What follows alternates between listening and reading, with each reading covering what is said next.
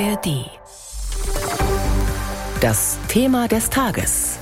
Ein Podcast von BR24.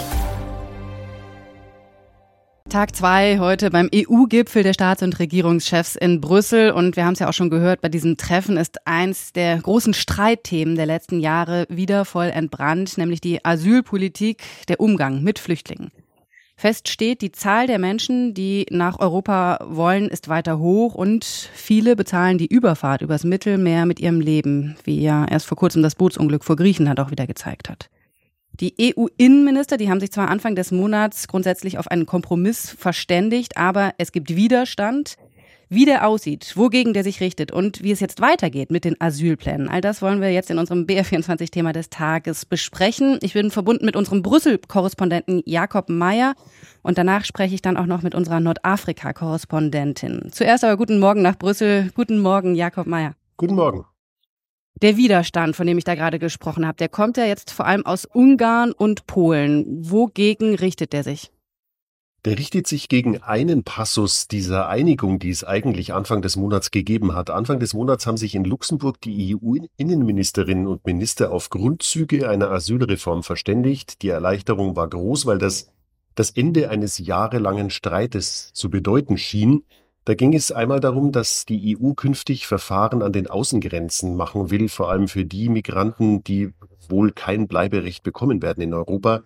Der zweite Punkt, es soll Abkommen mit den Herkunfts- und Transitländern der Migranten geben.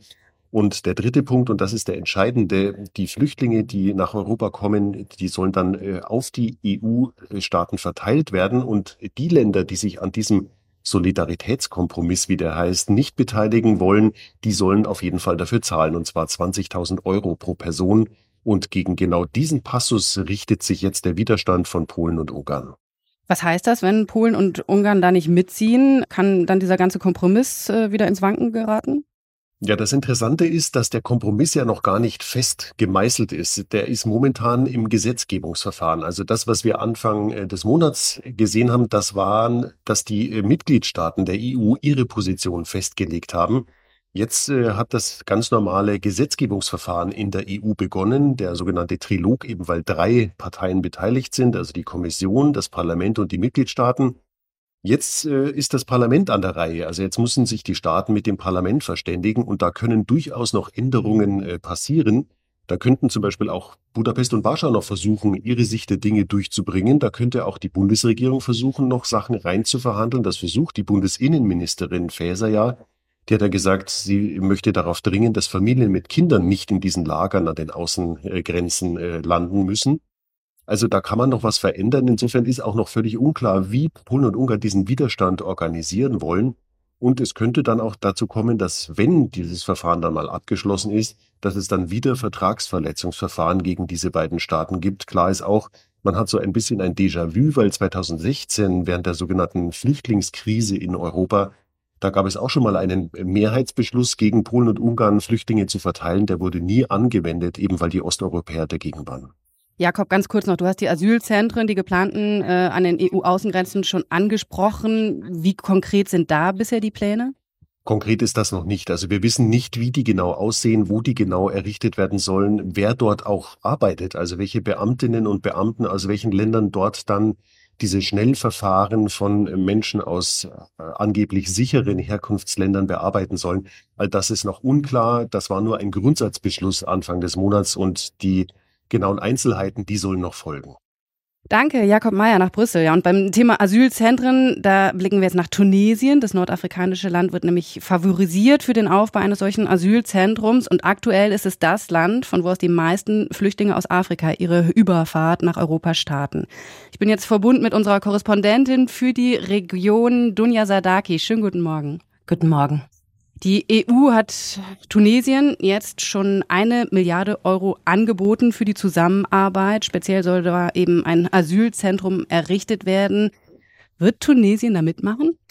Ich äh, glaube eher nicht, dass Tunesien da mitmachen wird. In Tunesien hat sich bislang die offizielle Haltung zu den Asylzentren auch nicht geändert. Das ist ja auch keine neue Idee, die ist ja auch schon ein paar Jahre alt und sie werden schlichtweg abgelehnt. Das hat auch Präsident Kais Said im Juni nochmal betont mit der Begründung, die eigene Staatssicherheit, die stehe dem eben entgegen oder auch im Wege und die Gesellschaft, äh, so sagte er, im Land sei jetzt schon politisch, wirtschaftlich sehr, sehr unzufrieden und so könnten die geplanten Zentren eben Unruhen weiter verschärfen oder zusätzlich auslösen, weil gegebenenfalls eben mehr Menschen ins Land kommen und Ansprüche an den Staat stellen, die dieser teilweise ja für die eigene Bevölkerung nicht erfüllen kann. Sie haben den Präsidenten gerade auch angesprochen. Der hatte ja vor kurzem auch Besuch von Bundesinnenministerin Faeser und ihrem französischen Amtskollegen. Hat dieser Besuch dann also nichts bewirkt?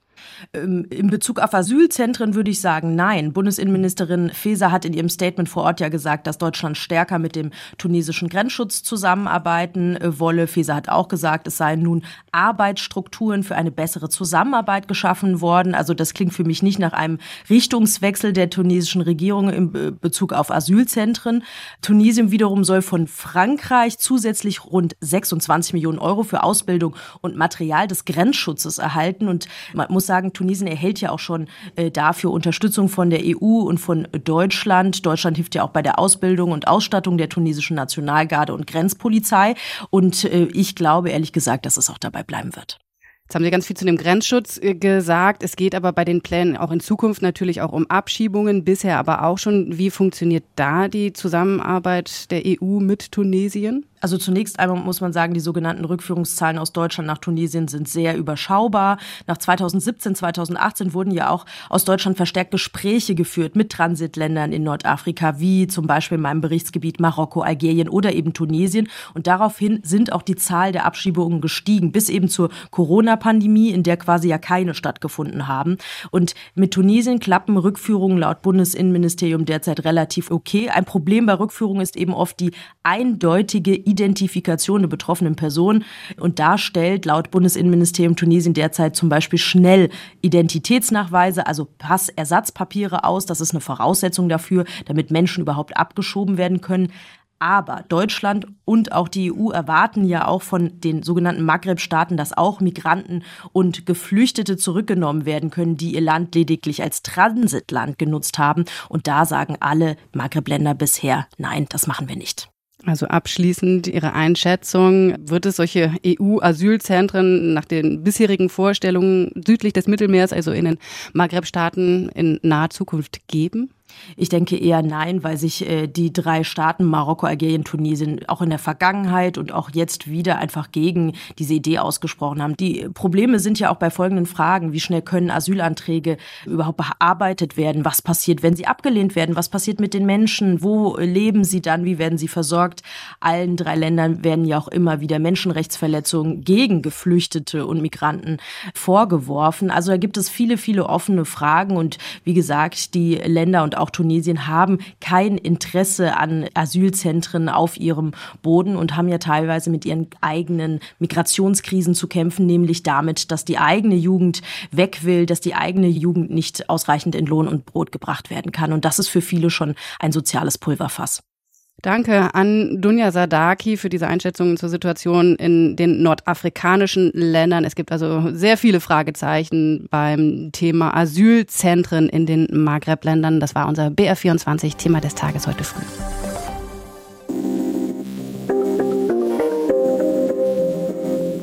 Dreimal besser das ist der Infopodcast von BR24. In jeder Folge sprechen wir über ein aktuelles Nachrichtenthema und stellen dabei immer drei Lösungswege vor. Ich bin Kevin Ebert. Ich bin Birgit Frank. Wir sind die Hosts von Dreimal besser. In Dreimal besser schauen wir nach vorne und darauf, wie es besser laufen kann. Weil das Schöne ist, es gibt meistens schon echt gute Ideen, wir machen die nur sichtbar. Jeden Freitagmorgen gibt es eine neue Folge, unter anderem in der ARD Audiothek.